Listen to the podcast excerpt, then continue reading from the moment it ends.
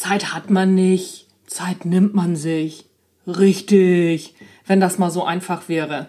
Heute ist es doch eher so, wir nehmen uns morgens was vor, dann kommt uns ganz gepflegt die Realität dazwischen und was haben wir abends geschafft? Nix.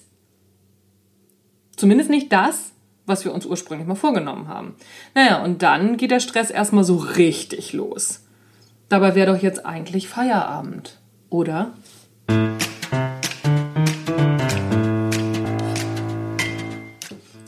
Herzlich willkommen beim Natural Leadership Podcast. Der Podcast, der dir dabei hilft, der Mensch bzw. die Führungspersönlichkeit zu werden, die du sein willst. Du bekommst innovative Ideen, praktische Tipps, jede Menge Impulse und neueste Informationen aus der Hirnforschung für deinen beruflichen Erfolg und deinen persönlichen Entwicklungsprozess. Mein Name ist Anja Niekerken und es ist mir ein Fest, dass du dabei bist.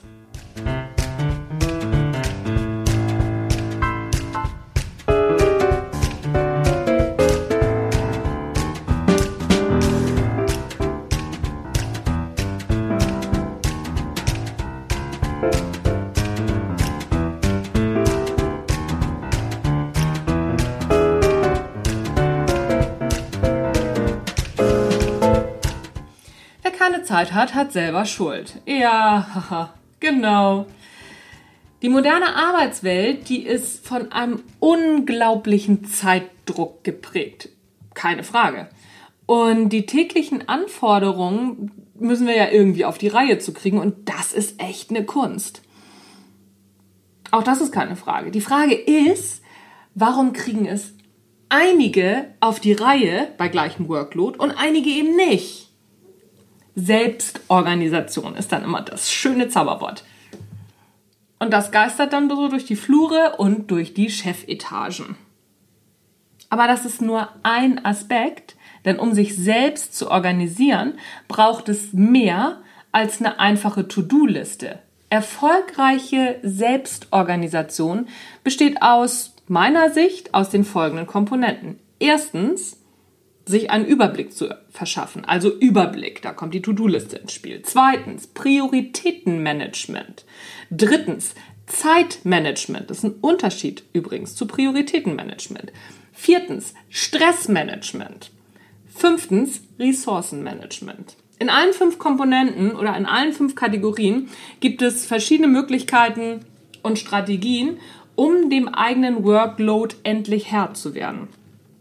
Die Frage ist, welche Strategie passt zu mir, zu meinem Arbeitsalltag am besten? Denn nicht jede Strategie ist für jeden gleichermaßen geeignet. Und naja, man kann rausfinden, welche Strategie am besten zu einem passt. Und in jeder der einzelnen Kategorien gibt es eben verschiedene Strategien alle Methoden jetzt in einem so einem Podcast oder in einem äh, Blogartikel vorzustellen, wäre natürlich echt ein bisschen viel. Das wird auch den Rahmen bei Weitem sprengen. Also habe ich mir als Beispiel mal eine Prioritäts- und eine Zeitmanagement-Methode als Beispiel rausgepickt, um die einfach mal vorzustellen. Vielleicht ist ja da schon was für dich dabei. Erstens, das ist eine Prioritätsmanagement-Methode, äh, die eine Million Dollar Aufgabe. Habe ich schon ein paar Mal drüber gesprochen.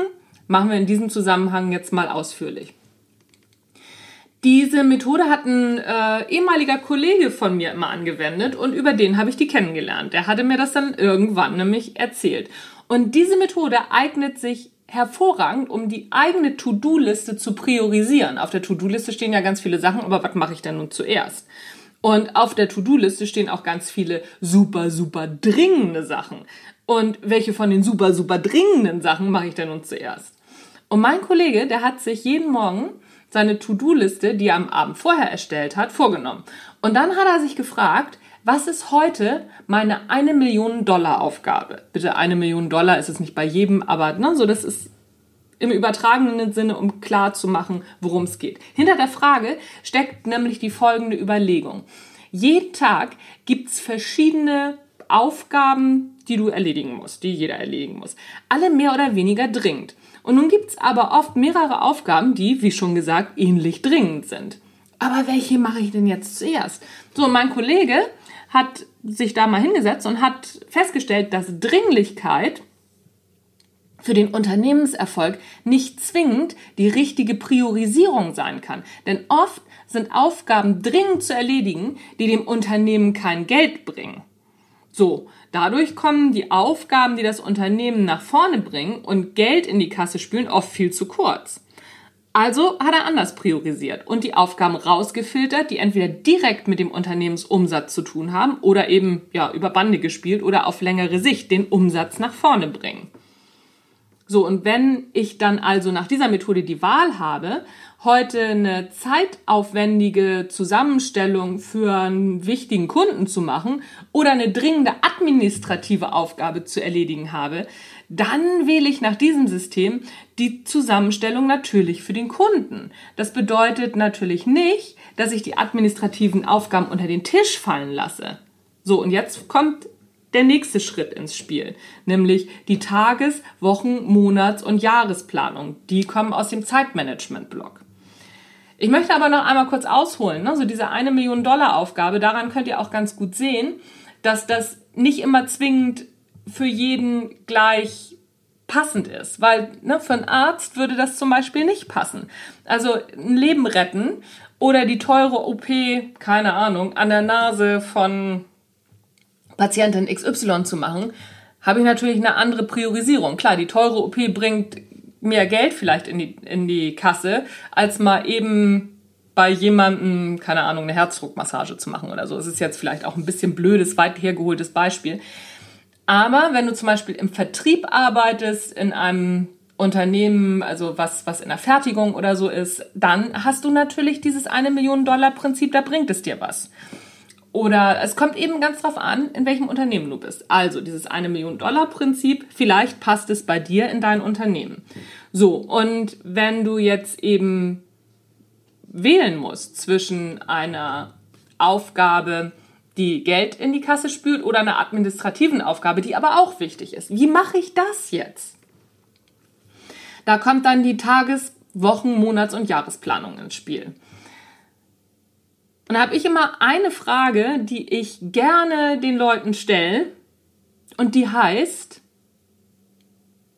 was würdest du denn antworten, wenn ich dich jetzt fragen würde, was du am Ende nächster Woche arbeitstechnisch auf dem Zettel hast? Das heißt, ne, so heute ist Sonntag, sonntags kommt immer die Folge raus, je nachdem, wann du sie hörst, egal, aber ne, so, wenn, wenn ich jetzt am Sonntag dir die Frage stelle, was hast du nächste Woche Freitag arbeitstechnisch auf dem Zettel? Was sind nächste Woche Freitag deine To-Dos? Logger bleiben. Die wenigsten Menschen können diese Frage tatsächlich beantworten. Das erlebe ich in meinen Coachings immer wieder, dass meine Klienten zwar echt viele Aufgaben zu erledigen haben, aber keinen Wochenplan sich gemacht haben. Geschweige denn einen Monatsplan haben sie auch nicht. Alles, was sie haben, sind in der Regel im Outlook Meeting-Termine und vielleicht auch mal ein paar Blocker für irgendwelche Sachen aber einen richtigen Plan haben sie nicht. Dabei ist das so einfach. Wenn ich meine Jahresziele habe, dann breche ich diese auf monatliche bzw. wöchentliche To-Dos runter. Die Frage dahinter, die ich mir stelle, ähnlich wie die eine Million Dollar Frage, da ist die Frage folgende. Was muss ich diesen Monat oder diese Woche oder heute tun, um mein Jahresziel zu erreichen? Wenn ich in einem Projekt arbeite, dann rechne ich eben vom Projektziel rückwärts. Im Prinzip ist das total einfach. Also, was muss ich heute was muss ich diese Woche, was muss ich diesen Monat tun, um das Projektziel zu erreichen. Ne, so, oder wenn du Daten hast, wenn du zum Beispiel in der Buchhaltung arbeitest und du weißt, okay, ne, so Jahresplanung äh, muss bis dann und dann abgeschlossen sein. So, dann rechnest du rückwärts. Was muss ich tun, um die Jahresplanung bis dann und dann fertig zu haben? Oder zum Beispiel, wenn du einen Geschäftsbericht zu erstellen hast. Was muss ich tun, um den Geschäftsbericht bis dann und dann fertig zu haben. Was muss ich heute tun? Was muss ich diese Woche tun? Was muss ich diesen Monat tun? Im Prinzip einfach. Klar, ich weiß, die Realität kommt, kommt einem immer dazwischen, kann aber keine Ausrede sein, um sich so einen Plan zu erstellen. Das ist nämlich in der Regel ganz oft die Ausrede, ja, ja, da kommt mir ja immer was dazwischen. Nee, nee, nee, nee, nee. Damit dir nichts dazwischen kommt, musst du erstmal priorisiert sein. Weil du kannst ja gar nicht wissen, was Priorität hat, wenn dir was dazwischen kommt. Was ist denn wichtiger? Dein Wochen-, Monats- oder Jahresziel zu erreichen oder das, was dir mal eben dazwischen kommt? Obacht! Wir sind wirklich immer schnell von Dingen, die dringlich erscheinen, abgelenkt. Und wenn wir keine Wochen-, Monats- oder Jahresplanung haben, haben wir null Chance, aus der Nummer rauszukommen. Also, ne, so wenn du praktisch, wenn jetzt dein Tagesgeschäft eben noch oben drauf kommt, dann schaust du dir jeden Abend deine To-Do-Liste an. Und dann teilst du die Aufgaben für den nächsten Tag neu ein, die nächste Woche und immer mit der Frage, was muss bis wann erledigt werden und was muss ich morgen diese Woche tun, um mein Jahres- oder Projektziel zu erreichen. Habe immer zumindest einen Wochenplan und schreib dir richtig einen Stundenplan in dein Outlook oder sonst irgendwas. Und da gehören natürlich auch Blockerzeiten für ruhiges Arbeiten rein wo du dich nicht stören lässt. Und wie du das am besten umsetzt, dazu habe ich auch schon mal einen äh, Blogartikel geschrieben, der heißt ähm, permanente Erreichbarkeit, ich empfange, also bin ich. Den verlinke ich dir in den Show Notes. Da kannst du dann nochmal nachlesen, wie du deine Zeiten am besten blockst, dass du tatsächlich ähm, es auch organisatorisch hinkriegst, dass du zwischendurch mal in Ruhe arbeiten kannst. Gehört ein bisschen Mut auch dazu, aber es funktioniert. Man muss es nur tun.